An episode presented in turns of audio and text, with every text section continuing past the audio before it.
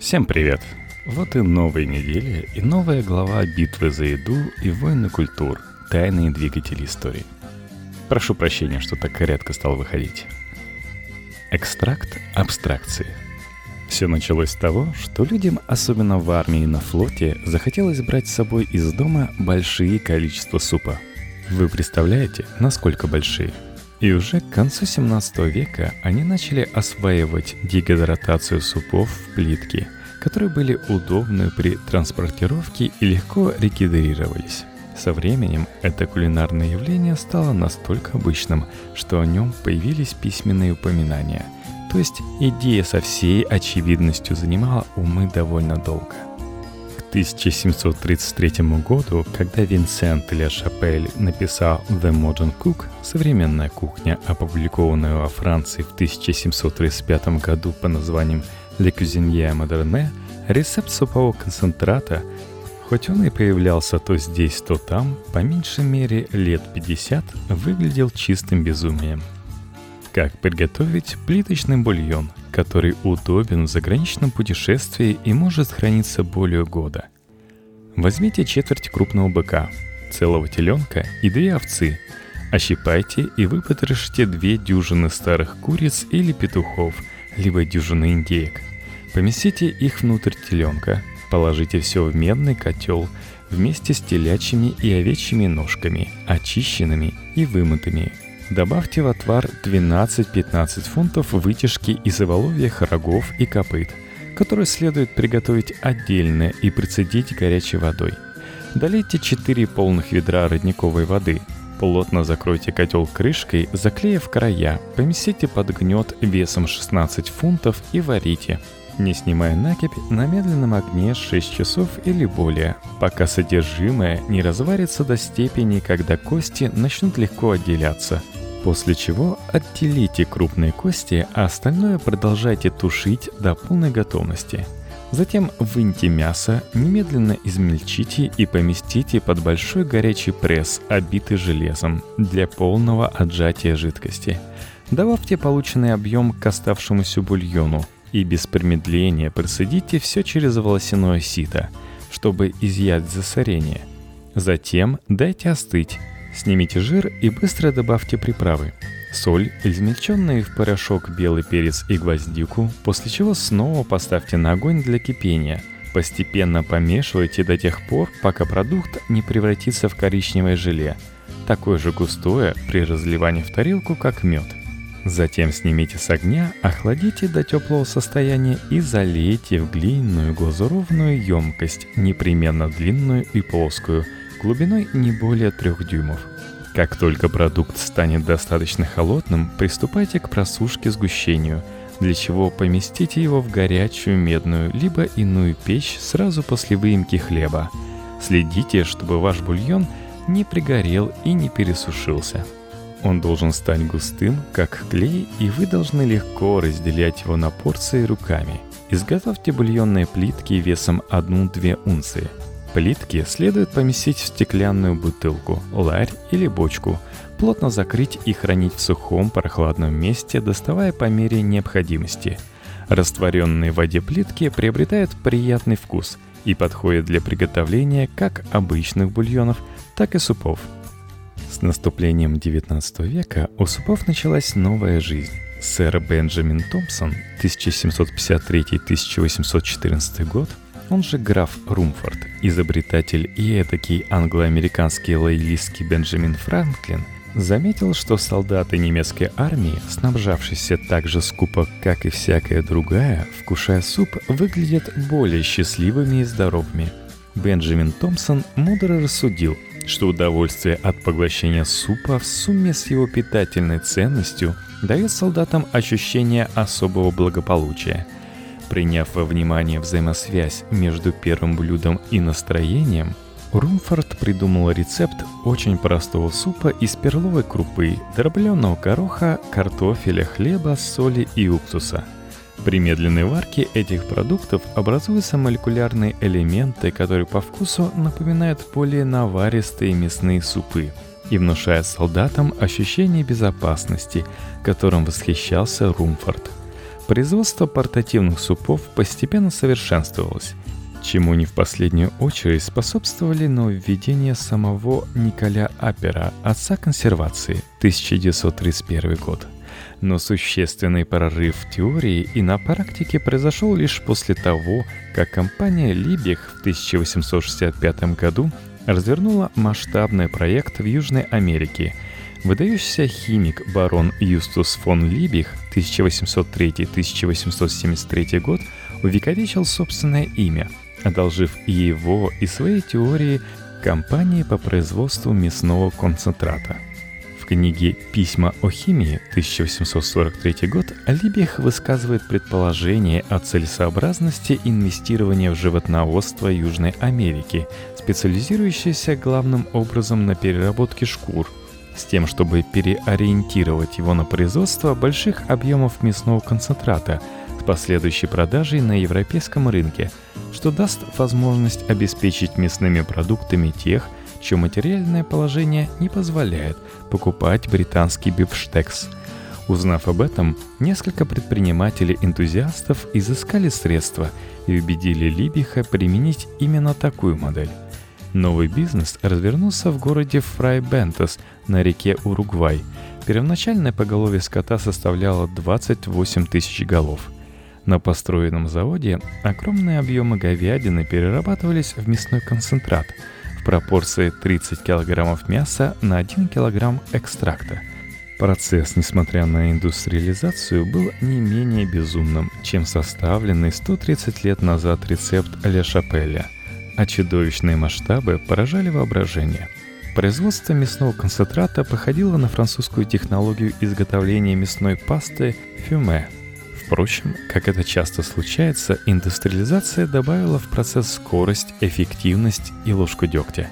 И точно так же, как некогда древние римляне обходили стороной цеха, где ферментировались огромное количество рыбы для соуса гарум, никто не хотел приближаться к заводу Липиха из страха травмировать обоняние – Хотя метод получения гарума, засаливания рыбы с последующим выдерживанием на солнце в течение как минимум одного месяца, отличался от технологии, применяемой на заводе Либиха.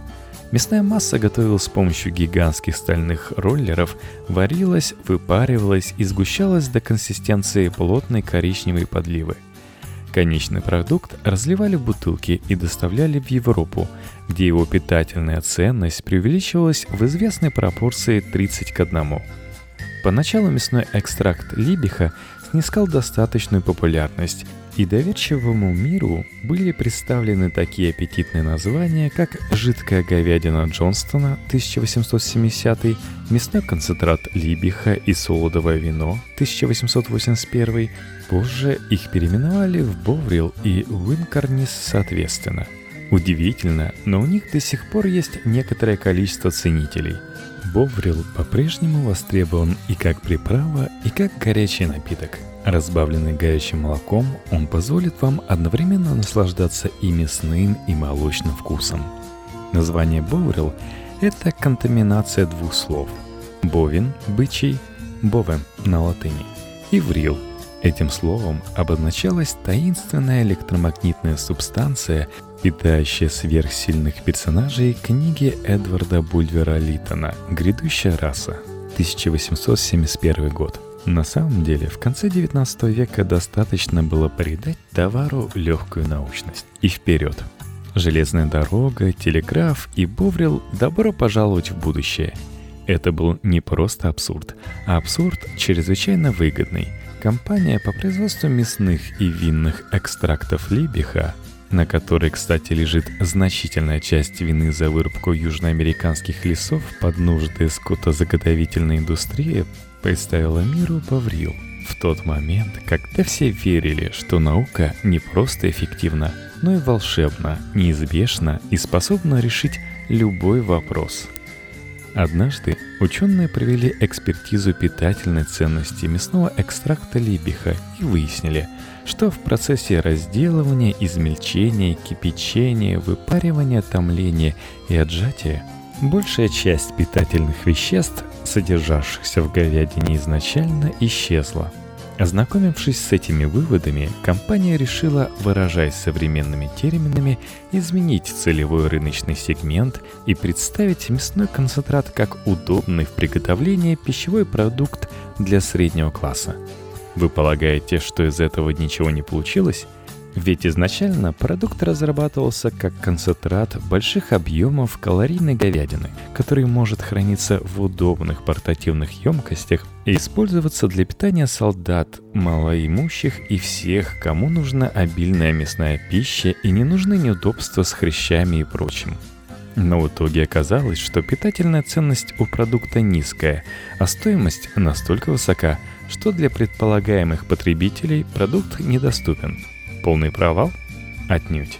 Средний класс заглотил новую концепцию мясного экстракта в полной уверенности, что именно для него этот продукт с самого начала и разрабатывался. Забавно, но вполне возможно все так и было. В 1902 году рынок взорвало новое открытие Либиха – дрожжевые клетки, способные к экстракции и съедобны. Открытие было естественным, когда великий химик выяснил, что достоинство мясного экстракта не в питательности и даже не во вкусе, а в некоем отчасти неописуемом свойстве, он начал изучать это свойство и в конце концов обнаружил его у дрожжевых клеток. На самом деле, мармайт следовало назвать неописуемые внутренности дрожжей либиха – и увековечить это название на глиняных горшочках, чью форму до сих пор имитируют стеклянные банки, в которых мармайт продается. При экстракции дрожжей выделяются все виды аминокислот, включая глутаминовую, которая не только сигнализирует мозгу о потреблении протеина, но и служит нейротрансмиттером. Именно эти сигналы и обеспечивают усиление вкуса определенных продуктов – и хотя превращение говядины в мясной экстракт либиха лишило ее почти всякой ценности, в остатке оказались глутаминовая кислота, способная внушить сенсационное ощущение, будто ты только что съел целую корову.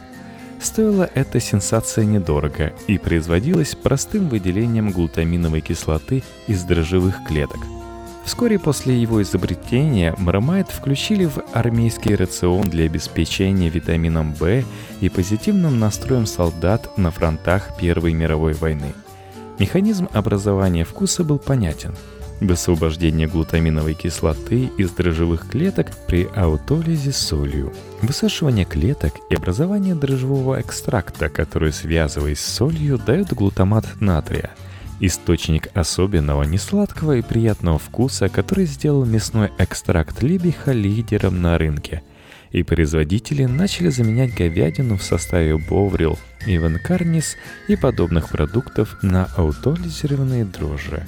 Оказалось, что потребитель либо вообще не замечает отличия, либо предпочитает дрожжевой вариант – на протяжении нескольких лет после введения в 2004 году запрета на экспорт британской говядины, боврил изготавливался вообще без применения мяса. После снятия запрета этот продукт снова производится из смеси дрожжевого экстракта и мяса, хотя едва ли кто-нибудь смог бы определить на вкус, чем один вариант отличается от другого. В 1907 году, через несколько лет после изобретения Marmite, Японский исследователь Кикуная Икеда увлеченно искал ответ на вопрос, что в японском бульоне даши придает обычному консервированному полосатому тунцу из рода кацуанос, приправленному водорослями комбо, восхитительный привкус, отличающийся от четырех известных вкусов – сладкого, соленого, горького и кислого. Ответ нашелся – глутамат натрия – Кикуная Икеда назвал пятый вкус умами, что означает «приятный, аппетитный».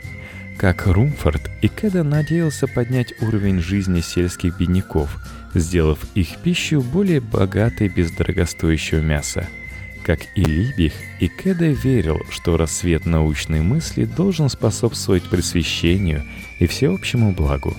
Если говорить упрощенно – Глутамат натрия образуется при взаимодействии свободного глутамата с солью или другим источником молекул натрия. В бурых водорослях, которые используются при приготовлении бульона, глутамат присутствует естественным образом. Кроме того, значительное количество глутамата качестве химического и вкусового компонента содержится в таких пищевых продуктах, как мясо, анчоусы, томаты, грибы, пармезан и сыры с голубой плесенью. Сообразив, что найдена золотая жила – японский исследователь запатентовал глутамат натрия под брендом «Корень вкуса», и в 1909 году началось его коммерческое производство. «Корень вкуса» быстро захватил японский рынок, и шейкерс Аиномото вскоре стоял не только у сельских бедняков, но и почти на каждом японском столе – в конце 1960-х с Запада стали доноситься сомнения в безвредности новой приправы, и популярность глутамата натрия несколько снизилась, хотя его аромат по-прежнему оживлял японскую кухню. В западных странах никаких серьезных маркетинговых мероприятий по внедрению глутамата натрия в каждый дом не было, отдельные рекламные кампании, если и проводились, то в полсилы – Торговые предприятия представляли продукт как пищевую добавку и продавали его в рестораны, особенно китайские. Вслед за мясным экстрактом либиха глутамат натрия получил быстрое и прочное признание у поклонников удобной и низкокалорийной пищи, упомянутого выше китайского фастфуда, чипсов, консервированных супов и рагу, супов чаудер. Благодаря корням, уходящим к идее создания портативных супов – Глутамат натрия занял достойное место на армейской кухне. После Второй мировой войны, в период оккупации Японии союзными войсками 1945-1952, руководство союзников заметило, что при наличии выбора американские солдаты предпочитают всегда японский паек. Когда выяснилось, что причина кроется в глутамате натрия, его начали быстро добавлять в блюда американской военной кухни – Глутамат натрия до сих пор является обязательной пищевой добавкой в рационе армии США. Граф Румфорд, без сомнения, был бы этим доволен. С начала 20 века для говядины наступили тяжелые времена. Интерес к здоровой пище сдерживали экономический застой, огромная популярность куриного мяса, горы консервов, содержащих глутамат натрия, который, имитируя мясной вкус, притуплял память о вкусе настоящей говядины. Корова и глутамат натрия вели игру с нулевой суммой. Это становилось все очевиднее. Вкус, родившийся в Англии и пришедший из Южной Америки, где забивалось тысячи коров, преодолел свое говяжье прошлое, так же, как это сделал ранее Баврил – 1960-х глутамат натрия обеспечивал сенсационный вкус такому огромному количеству полуфабрикатов, что мясная промышленность вынуждена была начать реагировать. Примерно с 1968 года до потребителя стали доходить сведения о побочных эффектах употребления глутамата натрия, таких как головная боль, потливость, сердцебиение, онемение лица, тошнота и слабость. Сейчас трудно судить, скрывались ли за лавиной этих сводок мясные фабриканты или они просто воспользовались ситуацией в своих интересах. Нам известно лишь, что сообщения о влиянии глутамата натрия на здоровье послужили толчком к модернизации мясной промышленности, введению новой рыночной политики и ряда лоббистских программ.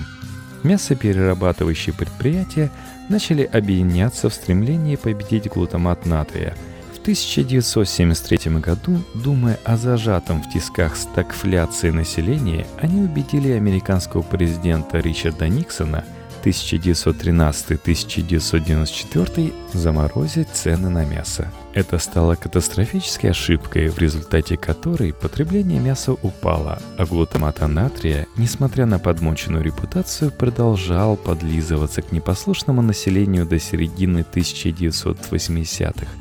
После недолгой передышки возобновили жалобы на синдром китайского ресторана. Этим термином обозначались различные заболевания, вызываемые, по уже устоявшемуся мнению, употреблением глутамата натрия. И приговор ему был объявлен. Глутамат натрия начали загонять в подполье. Стирали упоминания о нем на этикетках пищевых продуктов, указывая вместо него прекурсоры, например, дрожжевой экстракт или гидролизированный белок. Оба эти вещества содержат глутаминовую кислоту и превращаются в глутамат натрия, реагируя с солью, но судя по этикетке, глутаматом натрия они не являются – Почему ни одна вегетарианская организация ни разу не предприняла серьезной попытки спасти глутамат натрия? Ведь мог бы сработать принцип «враг моего огромного быкообразного врага – мой друг». И по сути, вегетарианцы всегда были на одной стороне с глутаматом натрия. 1970-е или 1980-е могли бы стать идеальным моментом, чтобы в жестокой схватке сошлись Восток и Запад – бурая водоросль и буренка, ячменный суп и суп из ламинарий сошлись и определили настоящего победителя. Но к подозрительно-химическому глутамату натрия и прочим пищевым добавкам вегетарианцы с самого начала относились в лучшем случае прохладно. А впоследствии побочные эффекты усилителя вкуса удержали тех, кому он мог бы понравиться как приправа к тофу или заменитель соли – Глутамат натрия усиливает ее вкус даже в мизерных количествах. В последние годы некоторым успехом уменьшалась попытка сделать глутамат натрия больше идеей, чем веществом. Можно допустить, что у мами получен химически ровно в той же степени, какой баврил получен из коровы.